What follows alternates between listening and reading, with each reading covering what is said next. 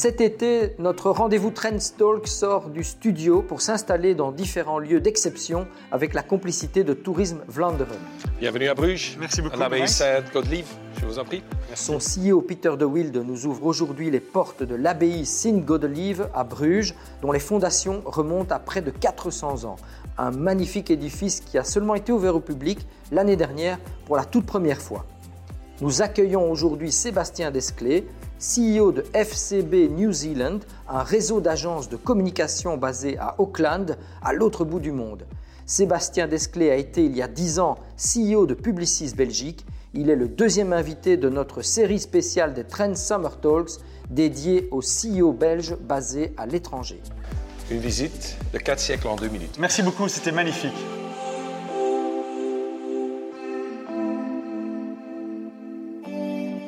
Sébastien Desclés, vous avez 45 ans, vous êtes né à Bruxelles, vous êtes le CEO de FCB New Zealand. Vous êtes donc basé à Auckland depuis un an.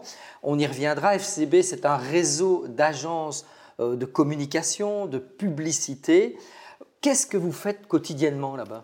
Alors, donc, je suis donc en train de gérer une agence qui se compose de 160 personnes et qui rend des services de, donc, de communication et de marketing pour différentes grandes marques euh, présentes là-bas, majoritairement des marques locales. Euh, un retailer Air Nouvelle-Zélande, vous connaissez peut-être le nom, euh, une marque d'énergie. et on fait donc des services à la fois de création publicitaire, euh, médias, de conseils médias, d'achat médias, et aussi tous des services qu'on plutôt tournés vers la data et la technologie, on y reviendra, euh, donc dans, ces nouveaux métiers euh, que, que la publicité maintenant offre en tant qu'agence. On va revenir effectivement en détail sur votre fonction là-bas à l'autre bout du monde. Je suis très content de vous accueillir parce que vous êtes théoriquement en Nouvelle-Zélande, mais vous revenez de temps à autre euh, en Belgique. On a beaucoup de chance. Euh, on va peut-être reprendre votre parcours professionnel. Euh, vous avez étudié à la Leuven School of Management. Qu'est-ce que vous avez étudié là-bas Alors j'ai fait donc, les sciences de gestion, comme on les appelait à l'époque. Et donc ça, j'ai fait pendant, pendant quatre années. Euh, j'ai d'abord essayé d'être fermier et commencé ingénieur agronome, ce qui ne m'a pas tout à fait réussi. Euh, mais donc voilà, j'ai fait sciences de gestion pendant quatre ans avec un Erasmus à, Barcelone, qui était une expérience extraordinaire. Premier pas professionnel chez Procter et Gamble que, quel est votre tout premier euh, boulot, vous en souvenez? J'avais un premier boulot qui était très intéressant parce que j'ai commencé chez Procter en finance, mais j'étais euh, responsable financier du département commercial mhm. euh, de chez Procter. Et donc j'aidais les commerciaux qui travaillaient sur les comptes Carrefour, Deleuze, Colruyt à aller présenter des nouvelles introductions de produits pour faire en sorte que Colruyt, Deleuze et autres soient intéressés pour les référencer. Donc c'était un boulot qui était déjà très tourné vers l'extérieur et très dynamique. J'ai beaucoup appris sur ce premier boulot. Et là, vous avez évolué, vous avez entrepris de nouvelles ambitions dans le marketing, plus précisément? J'ai fait, euh, Procter a la chance d'offrir un, programme formatif assez, assez intense et mhm. assez diversifié. Donc j'ai fait plusieurs fonctions financières d'abord, au sein du département donc, commercial, comme je l'ai dit, au département marketing, puis j'ai travaillé en usine à Malines, euh, l'usine de Pringles. Et puis euh, tout ça était toujours entre Rotterdam et Bruxelles, c'était comme ça qu'on était organisé. Et puis en effet, j'ai bougé euh, vers le marketing, qui est bien sûr, Procter est une école de marketing, et où j'ai travaillé sur différentes catégories pour des lancements en, Belgique et en Hollande. Et ce qui était très intéressant à l'époque, c'est que Procter était un pays, enfin la Belgique pour Procter était un pays qui servait de, marché test. Laboratoire, et donc, laboratoire exactement, culturel, encore très TV sensitive, comme on dit. Euh, et donc, c'était des périodes passionnantes où j'ai appris plein de choses et surtout rencontré énormément de gens avec lesquels je continue de, de pouvoir avoir des relations. Et donc, c'était une très belle période. Là, vous avez travaillé 6 ou 7 ans. On est en 2007 et là, c'est Publicis Belgique, un hein, grand groupe de communication, qui vient vous chercher. Euh, vous avez hésité? Alors, pas du tout. En fait, je ne comptais pas du tout aller dans la publicité. J'étais parti dans une carrière proctérienne, on va dire. Et puis, euh, via des contacts euh, d'autres agences de pub, j'ai été mis dans une liste de candidats potentiels pour reprendre la direction à terme de Publicis Belgique. Et donc, c'était André Duval, du, fondateur de Duval Guillaume, et Marc Van Kutseb, qui était à l'époque manager en intérim, qui m'ont engagé dans cette nouvel univers que je connaissais absolument pas. Et donc, j'ai pris ça un peu à la, en découvrant ça un petit peu de manière euh, voilà, entrepreneurial, on va dire, parce que Publicis Belgique était à l'époque une petite agence d'une trentaine de personnes qui, qui était encore euh, vivant un peu sur ses clients internationaux et donc il y avait pas mal de défis de transformation euh, au sein de cette agence. Heureuse surprise?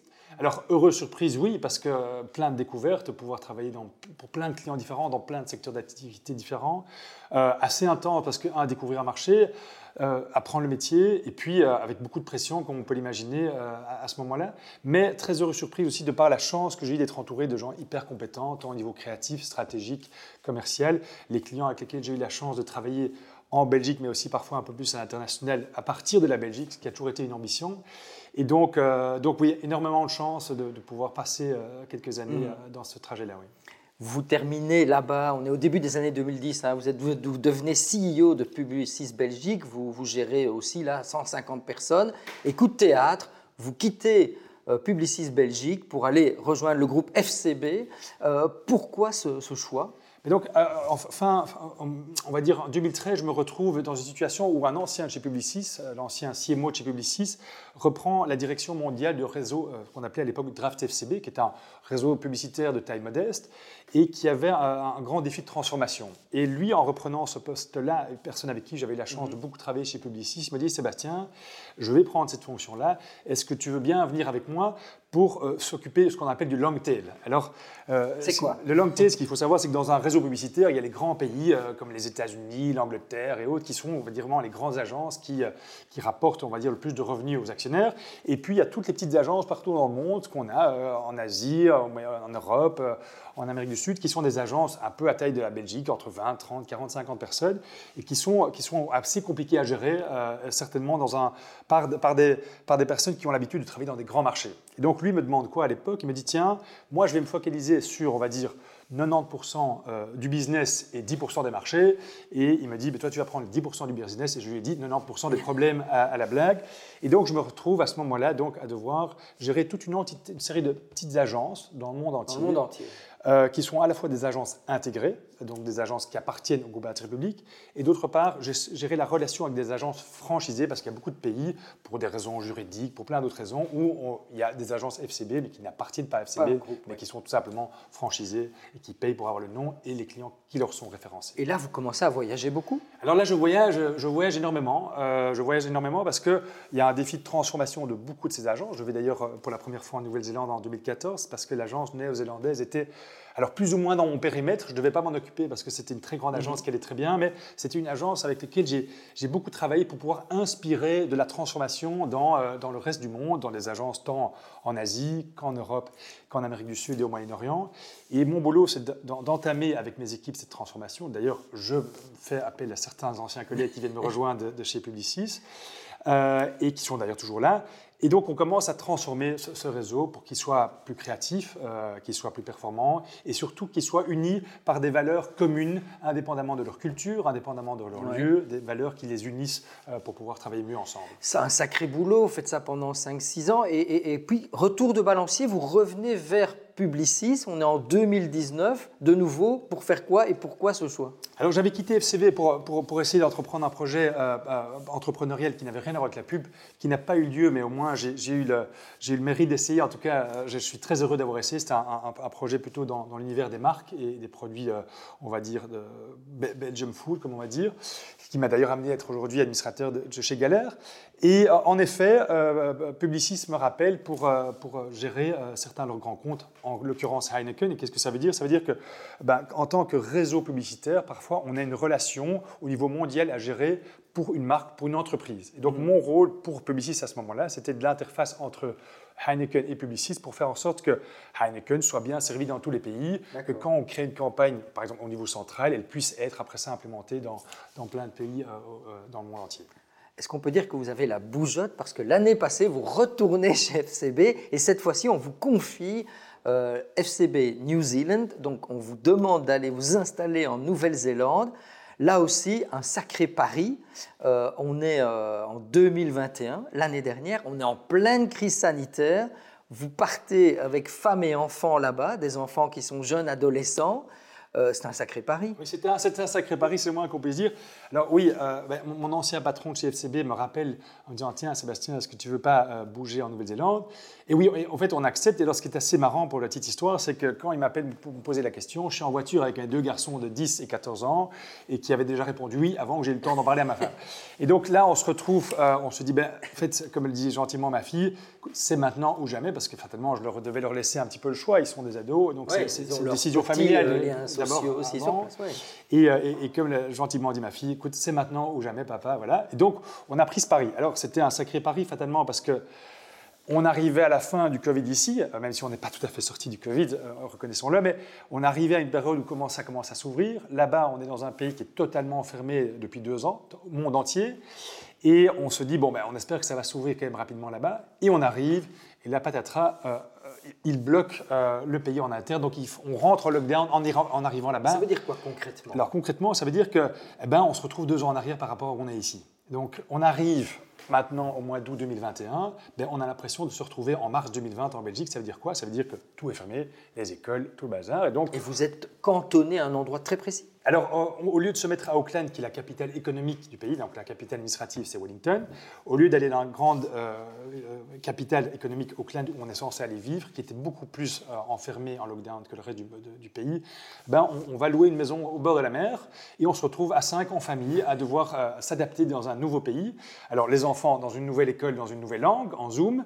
Moi, en télétravail. Moi, en télétravail, en Nouvelle-Zélande, ce qui est déjà plus facile pour les horaires par rapport à la Belgique.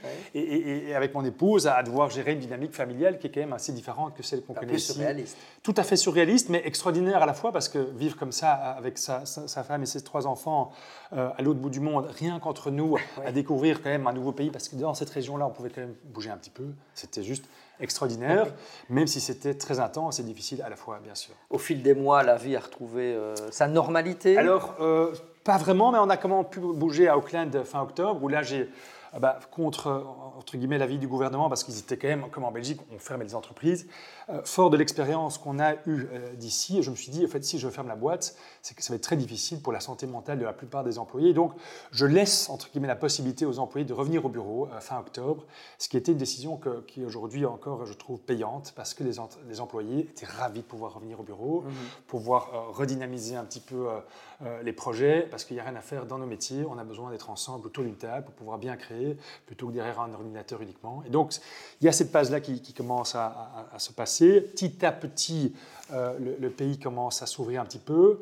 Mais euh, fin décembre, euh, juste avant Noël, la Première ministre annonce qu'elle va continuer à fermer le pays pour des étrangers comme nous pendant encore 9 à 12 mois. Et donc là, je prends la décision difficile de rapatrier les familles parce ah que c'était un petit peu difficile de m'imaginer rester bloqué dans le pays encore pendant 9 à 12 mois. Donc ça veut dire que concrètement, votre famille est maintenant de retour en Belgique. Vous allez régulièrement, je suppose, en Nouvelle-Zélande. J'y vais après-demain, oui. vous retournez avec une, même une deuxième casquette parce que vous avez un nouveau job supplémentaire au sein d'FCB. Exactement. Alors, entre-temps, en, plus de, cette casquette FCB Nouvelle-Zélande, j'ai reçu, là, on va dire, la, la, gestion des franchisés, qui était le métier que j'avais à l'époque en partie, euh, entre 2013 et 2018. Donc euh, là, je dois animer, entre guillemets, la relation entre le réseau et tous ces pays franchisés, sachant qu'on a plus ou moins une soixantaine dans le monde. Et donc, par exemple, il y a, il y a trois semaines, un mois, j'ai organisé une, avec quelques collègues une, une réunion à Amsterdam où j'ai rassemblé une quarantaine de pays c'était la première fois depuis 4 ans pour eux, puisqu'il y a eu le Covid, mhm. et tout ça. Et donc, c'était très, très important de pouvoir remobiliser tous ces pays, tous ces franchisés autour d'un projet commun. Quelles sont les dernières tendances, les derniers outils qu'on peut leur fournir pour pouvoir les aider dans leur business au niveau local et comment recréer un peu, on va dire, un, esprit de collaboration. Euh, parce qu'il n'y a rien à faire, le, télétravail, c'est bien, mais ce n'est pas suffisant, certainement, dans le métier. La majorité de votre temps, aujourd'hui, se passe en Nouvelle-Zélande alors tout à fait. Euh, alors j'y étais maintenant pendant, euh, pendant deux mois euh, tout seul, ce qui n'était pas évident, mais heureusement ma fille m'a rejoint. J'étais là pendant deux mois, j'y repars maintenant, je vais y retourner fin août. Et donc je suis un peu entre les deux. Et quand je suis ici en Belgique, fatalement, je travaille en horaire un peu décalé, ce qui n'est pas très pratique vu les décalages que nous avons avec cette chère Nouvelle-Zélande. Alors, vous savez que dans cette Trends Summer Talk, on demande à nos invités, les patrons qui sont CEO à l'étranger, deux choses. La première, c'est d'amener un objet. Qu'est-ce que vous nous avez amené aujourd'hui, Sébastien Desclés? Alors, aujourd'hui, j'ai amené un livre. En fait, un livre qui s'appelle euh, Aora. Alors, Aora, c'est un livre qui a été écrit par une euh, certaine docteur Jimena Helder, qui est une, euh, en fait, une ancienne star de télé, qui a des origines maoris. Alors je vais reprendre un peu cette notion de, maori en arrière. Il faut savoir qu'en Nouvelle-Zélande, donc c'est un pays qui a été colonisé donc en 1760, Captain Cook est arrivé euh, d'Angleterre, et euh, quand il est arrivé, ben, il y avait déjà une population autochtone qui était là, qui sont les Maoris, qui sont des habitants des îles euh, du Pacifique. Alors, ben, comme dans beaucoup de colonisations, qu'est-ce qui se passe? C'est que ben, on arrive, on commence un peu à se servir, et, donc... Ça a été douloureux. ça, a été, ça a été un peu douloureux, mais ça a été, ça a été un peu ce qui se passait à l'époque. par contre, la Nouvelle-Zélande a depuis maintenant une quarantaine d'années entamé un trajet pour essayer de, de réintégrer, entre guillemets, les Maoris, la culture, la culture réconcilier quelque part. Tout à fait, complètement, et de manière très très engagée, beaucoup plus que n'importe quel pays du monde. Il faut savoir qu'aujourd'hui, les Maoris représentent plus ou moins 17% de la population en Nouvelle-Zélande. Il y a aussi des habitants des îles du Pacifique. Et puis, il y a, les Pakiha, donc on va dire les, les, les on va dire les, Occidentaux qui sont là maintenant. Les Blancs. les Blancs, pour le dire comme ça. Et donc, il y a tout un travail énorme à faire pour pouvoir réintégrer toute cette notion de Maori euh, et des valeurs Maori au sein de l'entreprise. Et donc, c'est un travail que je fais très fort là-bas. Et pourquoi ce, livre, Oui, c'est un livre de sagesse, c'est des, aphorismes. Exactement. Alors, la, en fait, la, pensée maori comprend, énormément de, paraboles, si on peut dire comme ça, de, pensées. Et donc, ce livre est un recueil de 52 pensées euh, maoris. Une par semaine. Voilà, une par semaine, on peut dire ça comme ça. Et alors, comme je suis dans un travail de transformation d'entreprise, euh, culturellement parlant, j'ai fait venir euh, Dr. Imenoa Elder l'autre jour à l'agence. Il est venu ah présenter son livre. Euh, ce qui était un, bel événement aussi pour rassembler non seulement l'agence et les clients autour de ce, livre qui était un grand succès euh, en Nouvelle-Zélande. Euh, ça veut dire que ça vous a changé alors ça veut dire que ça nous ouvre, euh, clairement. Euh, c'est vrai qu'arriver dans un pays, ben, la première chose à faire, c'est comprendre ce pays-là, parce que moi j'arrivais en tant que petit Belge dans ce pays-là. Ben, bien sûr que j'apporte un regard extérieur, qui est une des raisons pour lesquelles je suis là-bas, mais il faut comprendre un petit peu le pays et les, enjeux. Mmh. Et indépendamment de tous les enjeux, on va dire business et publicitaires euh, liés aux tendances qu'on connaît, il y a un vrai enjeu de transformation de culture au sein des entreprises pour intégrer ces, ces, notions et ces valeurs maoris. Et donc, c'est vrai que ça m'a fortement changé, en tout cas ça m'a fait évoluer et ça m'a fait comprendre comment euh, revoir le business de manière différente. Et dans le cas de ce trajet-là, j'ai fait des grosses transformations avec mes équipes pour pouvoir transformer la culture d'entreprise. Alors vous apprenez le maori? Alors oui, tout à fait, j'apprends le maori, donc je dois me présenter en maori. Alors quand on se présente en maori, c'est assez intéressant parce qu'on dit, euh, on dit son nom, mais on dit euh, quelle est sa rivière, quelle est sa montagne, parce que le rapport des maoris à la ah nature est très très fort. Et quelle est votre rivière et quelle est votre montagne Alors euh, ma, rivière, je vais vous décevoir parce que ça va être la Molinier, donc on reviendra plus tard. Et alors ma montagne en l'occurrence, j'avais dit l'Annapurna. Pourquoi? Parce que l'Annapurna est une... J'ai pas monté l'Annapurna, mais j'ai été à, l'Annapurna Base Camp, qui est un, un voyage que j'ai eu la chance de faire quand j'étais jeune. Et donc, c'était un moment qui m'a aussi marqué. Et alors, voilà, c'est une manière de se présenter et on a une histoire à raconter aussi alors, euh, par rapport à ça. Donc, oui, c'est un, c'est un, une ouverture, un cheminement exactement qui, euh, qui, est très intense, on va dire. Après cette année là-bas en, Nouvelle-Zélande, qu'est-ce qui vous étonne le plus? D'abord dans la vie de tous les jours, avant de parler du business, dans la vie de tous les jours, qu'est-ce qui vous étonne là-bas au, en Nouvelle-Zélande Alors, les gens, en fait, moi je suis, je suis étonné par la, gentillesse des gens, euh, l'envie de découvrir aussi, parce que comme ils sont insulaires, ils, vivent de l'autre côté du monde, on est quand même à 22 000 km de la Belgique, et on est sur une population de 5 millions et demi de personnes. Donc c'est la moitié de la Belgique sur un pays qui est grand comme... Presque 10 fois la Belgique, hein, Exactement. 8, 9 fois. Voilà. Euh, et donc il y, a, il y, a, Auckland qui est cette capitale économique dont je parlais, qui a plus ou moins 1,5 million d'habitants, qui est une très multiculturelle, il y a Wellington, et déjà avec ces deux villes, on a plus de 2 millions et demi de personnes presque. Donc, euh, euh, on est dans un pays qui est très très loin, très différent. Mais les gens, en fait, dans ce pays sont, totalement charmants et très très accueillants. Euh, quand on vient d'étranger, c'est vraiment l'envie de, de nous aider, l'envie de, découvrir qui on est, euh, de découvrir notre culture. Ils sont très très curieux et donc euh, ça c'est une expérience que pour moi, mon épouse et mes enfants qui été excessivement euh, enrichissante et cette gentillesse permanente, cette bienveillance, je dirais, de, toutes ces personnes qu'on a pu rencontrer. Et, au niveau du business, est-ce qu'on fait le travail de la même façon? Est-ce que le rapport à l'autre, à l'entreprise, au business est différent ou pas? Alors, on est dans un univers quand même occidental euh, au niveau business, donc euh, on est très dans, sur des formules relativement similaires. Alors, en termes de défis, euh, il y, a quand même des défis qui sont beaucoup plus prononcés là-bas en termes d'inclusion indigène que celle qu'on connaît ici. au niveau du métier publicitaire au sens plus large, alors la chance qu'on a encore en Nouvelle-Zélande par rapport à des marchés comme ici, c'est que vu notre éloignement, on a des opportunités créatives de production qui sont plus grandes. J'ai l'impression encore qu'un marché comme la Belgique qui, qui dépend de l'overflow, comme on dit, français, anglais, hollandais. Donc on a plus d'opportunités, on va dire, euh, de, création euh, locale, ce qui est assez enrichissant. Et, euh, c'est vrai a, il y a donc un esprit néo-zélandais dans la publicité, parce qu'on parle souvent de la Belgique. Hein. Vous avez dirigé Publicis Belgique, je le rappelle. on, on, dit souvent que la créativité belge elle, s'illustre fortement. On le voit dans les récompenses au, Lions, hein, le festival de la pub à Cannes. Les Belges s'illustrent régulièrement euh, par rapport à d'autres nations très proches. Est-ce que vous feriez un parallélisme avec les Néo-Zélandais? Est-ce qu'en termes de créativité publicitaire, ils sont aussi forts? Alors, ils sont, excessivement forts. Alors, je, reviens sur, sur une, carte que j'avais montrée à l'époque, euh, dans mes années euh, belges, où il y avait une carte qui avait été redessinée par d'ailleurs un publicitaire néo-zélandais, où la taille des pays était redimensionnée à la créativité par capita. Et alors, ce qu'on voit, c'est. En fonction des trophées. En fonction des trophées à Cannes, qui est donc évidemment la référence publicitaire euh, pour pouvoir juger ça. Et alors, ce qui était assez amusant, c'est que la carte du monde était dominée par deux pays, la Belgique et la Nouvelle-Zélande. Ils émergeaient. Euh, donc voilà, ils émergeaient très fort. Et donc les États-Unis devenaient en un coup tout petit, euh, ainsi que la France et l'Angleterre. Mais pour revenir sur le parallèle, il y a aussi un parallèle à, créer entre la Nouvelle-Zélande et son grand voisin australien et nous et nos grands voisins français. Donc il y a toujours cette volonté, aux grands voisins hollandais ou anglais, il y a cette volonté en tant que petit pays de sortir de, de, ces frontières, de punching above your weight, comme on dit, euh, parce que c'est pas parce qu'on est petit qu'on ne peut pas être grand indirectement. Il y a des liens entre ces deux pays où euh, il n'y a pas vraiment de relation entre la Belgique et la, mis à part vous, et la Nouvelle-Zélande. Euh, il n'y a, pas beaucoup de liens, euh, parce que c'est vrai que la, Nouvelle-Zélande fait partie du Commonwealth. Il y a énormément de liens entre la Nouvelle-Zélande, l'Australie et tous les pays en règle générale mhm. du Commonwealth, euh, de par l'aspect culturel, historique qu'ils ont. Et d'ailleurs, ils savent tout à fait ce qui se passe en Angleterre, beaucoup plus que nous, alors qu'on est juste à côté. C'est assez amusant. donc les, liens sont, sont, relativement faibles, mais il y a beaucoup de parallèles. il y a des parallèles au niveau économique, il y a des parallèles dans plein d'autres domaines, mais des liens, ils sont relativement faibles en tant que tels. Qu'est-ce qui vous manque le plus de la Belgique quand vous êtes là-bas en Nouvelle-Zélande? Alors, je, vais, euh, je, vais, évidemment parler du bon chocolat belge, euh, qui malheureusement qui est difficile à trouver là-bas, même s'il y a des bons chocolats. Alors, je crois que ce qui nous manque, finalement, c'est les gens, les personnes qu'on aime bien, qu'on est là-bas, c'est de pouvoir euh, avoir tout ça. c'est ça, le, on va dire, ce qui nous manque le plus, parce que le reste, on peut, on peut le recréer. Il n'y a rien qui vous déplaît fondamentalement là-bas?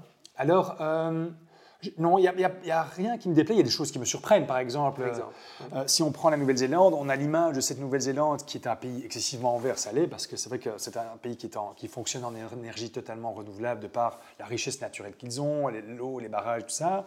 Et à côté de ça, il y a, le contraste du fait qu'ils roulent encore dans des voitures un peu comme au Texas, tous avec des gros moteurs. Donc il y a des contrastes quand même qu'on ne se rend pas compte ici, euh, qui, sont, qui sont très différents.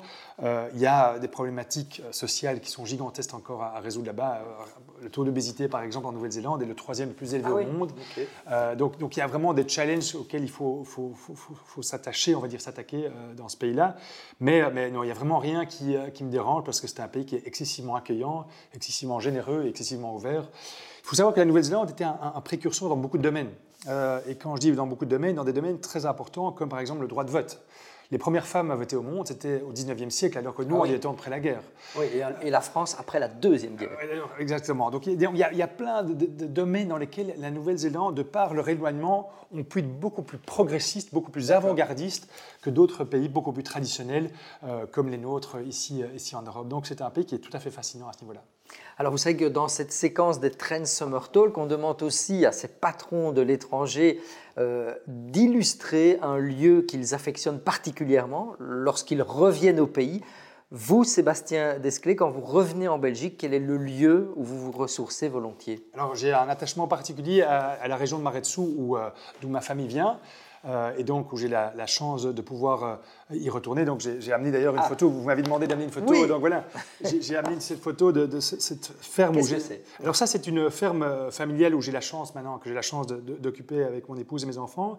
Et ça c'est une photo de cette ferme dans les années 50 où mon père et, ses sœurs on voit votre père sur cette image, et avec ses sœurs qui sont en train de jouer devant cette ferme. Et donc c'est un lieu où, je, je, me ressource et j'aime bien m'y retrouver, et aussi parce que j'ai toute ma famille autour et mes cousins. Et c'est vrai qu'on est un peu un clan, on aime se retrouver là-bas et faire plein de choses ensemble. Et donc ça, c'est un, un endroit où on aime être. Parce que pour ceux qui l'ignorent, il faut rappeler que c'est votre famille, un de vos ancêtres, de la famille Desclés, qui a aidé à fonder l'abbaye de Maretsu il y a tout juste 150 ans. Exactement. On est en 1872.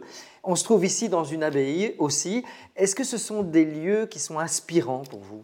Bah, ce sont des lieux qui sont inspirants parce qu'ils ont été créés avec une, une vocation et avec une raison. Euh, en l'occurrence, bah, l'abbaye a été euh, créée pour pouvoir euh, évidemment évangéliser, enfin plutôt amener une certaine forme de spiritualité dans, dans- dans- dans la région. Mais il y avait aussi à l'époque tous les métiers d'art parce que l'abbaye était un lieu qui rayonnait excessivement au niveau de l'art.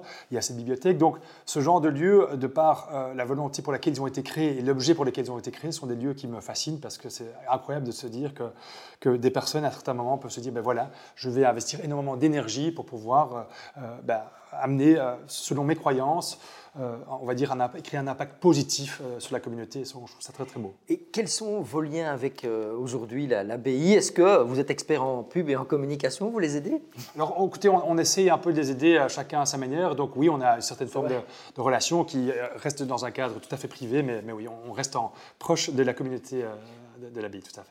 Aujourd'hui, quand vous revenez en Belgique avec toute cette expérience, ces voyages, euh, votre vie maintenant en Nouvelle-Zélande, quel regard vous portez sur euh, la Belgique? Bah, le regard que je porte, c'est d'abord qu'on a énormément de chance en Belgique. On est dans un pays avec une stabilité euh, euh, qui, est, gigantesque à tout niveau. On est un pays où on a des accès euh, extraordinaires au niveau de l'éducation, au niveau des soins de santé. Donc on est, vraiment très très très gâté en Belgique, aussi parce qu'on on est au sein de l'Europe. Et si la Belgique est ce qu'elle est aujourd'hui, c'est parce qu'elle est parfois un peu sur perfusion européenne, il ne faut pas se mentir. Donc on est, on est excessivement gâté d'être dans un pays aussi stable, aussi, aussi généreux par rapport à, par rapport à, tout ce qu'on a.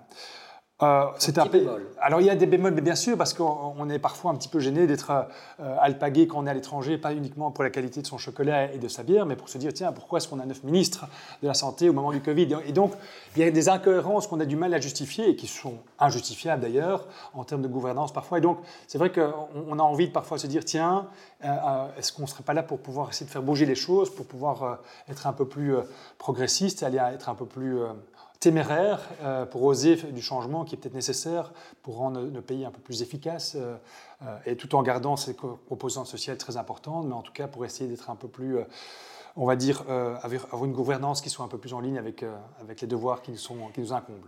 Grâce à Internet, vous suivez la vie politique. Euh, Est-ce que vous craignez, par exemple, euh, pour l'éclatement du pays, pour plus de confédéralisme, par exemple? Alors, je suis bien sûr l'actualité euh, oscillant entre les deux régions, je suis en permanence ce qui se passe ici. Alors, est-ce que je crains cela?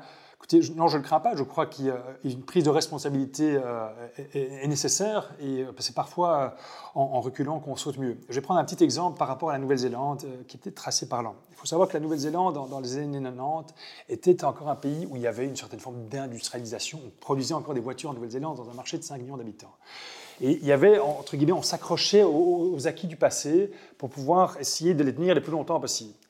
Et il y a eu toute une, une vague de, de politiciens nouveaux qui sont arrivés à ce moment-là pour pouvoir remettre le pays sur des rails tout à fait différents, qui ont eu le courage de venir, et d'ailleurs de partir après, pour pouvoir instaurer ce changement. Euh, en gros, pour repositionner la Nouvelle-Zélande sur finalement leurs forces, quelles sont leurs forces indépendamment des métiers de service qu'on doit tous savoir. Il y en a des très beaux en Belgique d'ailleurs, hein, quand on voit tout ce qu'on fait en biotech, il y a plein de choses magnifiques en Belgique. Mais en Nouvelle-Zélande, euh, ayant une nature comme ils ont, euh, le bois, euh, l'élevage, ils ont Fonterra, une des plus grandes entreprises laitières au monde, repositionner beaucoup mieux la Nouvelle-Zélande, l'image du pays, le tourisme, pour faire en sorte d'essayer, au lieu de courir trois lièvres à la fois, se focaliser sur les choses sur lesquelles on peut vraiment gagner.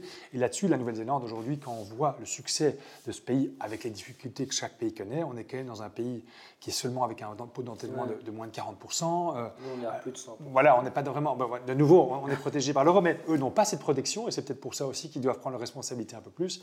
Et donc, voilà, c'est un peu de, de courage parfois euh, et de vision euh, permettrait ce genre de changement euh, un peu plus. Alors Sébastien, vous prenez aussi la plume une fois par mois dans le journal, le plus important journal du pays, hein, Herald New Zealand. Vous tenez une chronique. euh, euh, vous avez fait récemment une, chronique sur la marque euh, Nouvelle-Zélande, l'importance de la marque Nouvelle-Zélande. Quel regard vous portez sur la marque Belgique? C'est une marque qui a encore de l'avenir? Ah, écoutez, j'en suis convaincu, je suis belge et mon sang est blanc, bleu, rouge. Et, donc, donc oui, je crois que la Belgique a énormément d'atouts à, faire valoir dans plein de domaines. elle bénéficie évidemment d'une très bonne image, même si parfois elle est un petit peu empiétée par, on va dire, nos 500 jours sans gouvernement et ce genre de choses-là qui sont difficilement compréhensibles vu l'extérieur. on est un pays qui est excessivement progressiste dans le droit des gens, et ça, c'est quand même, il faut quand même reconnaître qu'aujourd'hui, c'est magnifique. Quand on voit ce qui se passe, même aux États-Unis aujourd'hui, c'est quand même fou. Donc, il y a quand même des choses qui sont, qui sont très, très intéressantes par, par rapport à notre pays. Euh, ben, comment voilà, continuer un petit peu à affiner cette marque pour qu'elle devienne, en, plus qu'elle pour plus de fierté. Alors, le Belge, en, règle générale, n'est pas fier. Euh, euh, on est plutôt des underdogs. Euh, il faut rappeler qu'on a quand même été le, champ de bataille du monde pendant 2000 ans. Et donc, c'est vrai que bah, ça, reste un peu dans, notre, dans nos gènes, on va dire, dans notre DNA. Mais oui, avoir un peu plus de, fierté de pouvoir e-, exposer ce que nous sommes, de faire valoir nos, industries, enfin, pas nos industries, mais nos économies, nouvelles économies qui sont là à mettre en avant. Donc, on a beaucoup de belles choses à mettre en avant. Sébastien Desclés, on arrive tout doucement à la fin de cette émission. J'ai l'impression que ces 30 minutes euh, se sont passées très très rapidement. Euh, une dernière question. Si vous reveniez euh, demain comme CEO de Publicis Belgique, avec toutes les années de publicité que vous avez derrière vous, avec cette expérience de voyage, avec cette culture maori qui s'ouvre à vous, est-ce que vous géreriez aujourd'hui Publicis Belgique de la même manière? Je ne crois pas, non. Euh, il y a beaucoup de choses, d'abord, il y a beaucoup de choses qui ont changé, mais euh, évidemment, le fait d'avoir été exposé à tellement de cultures, euh, tellement de problématiques business et humaines dans le monde entier, bah, fatalement, nous, nous, nourrit et amène d'autres perspectives sur les choses. Euh, des perspectives parfois qui sont peut-être plus ancrées sur le long terme, qui sont plus sociétales, euh, plus ancrées dans tout ce qui est les problématiques euh, de RSE. donc oui, je crois y a sociétale des entreprises, responsabilité sociétale des entreprises, et je crois que les, entreprises ont un, rôle fondamental à jouer aussi dans, dans la transition sociale, sociétale et bien sûr environnementale. Donc, euh, mm-hmm. donc j'essaierai de jouer un rôle plus fort à ce niveau-là et de pousser aussi euh, mes clients, euh, en l'occurrence, à, à, embraced, à embrasser, comme on dit dans ce cadre-là, cette direction-là aussi, ce que j'essaie d'ailleurs de faire maintenant en Nouvelle-Zélande. Sébastien Desclés, merci beaucoup d'être venu jusqu'à nous de Nouvelle-Zélande pour témoigner sur votre expérience, votre parcours. On se retrouve la semaine prochaine pour un nouvel épisode des Trend Summer Talk avec un nouvel invité. Au revoir. Thank you.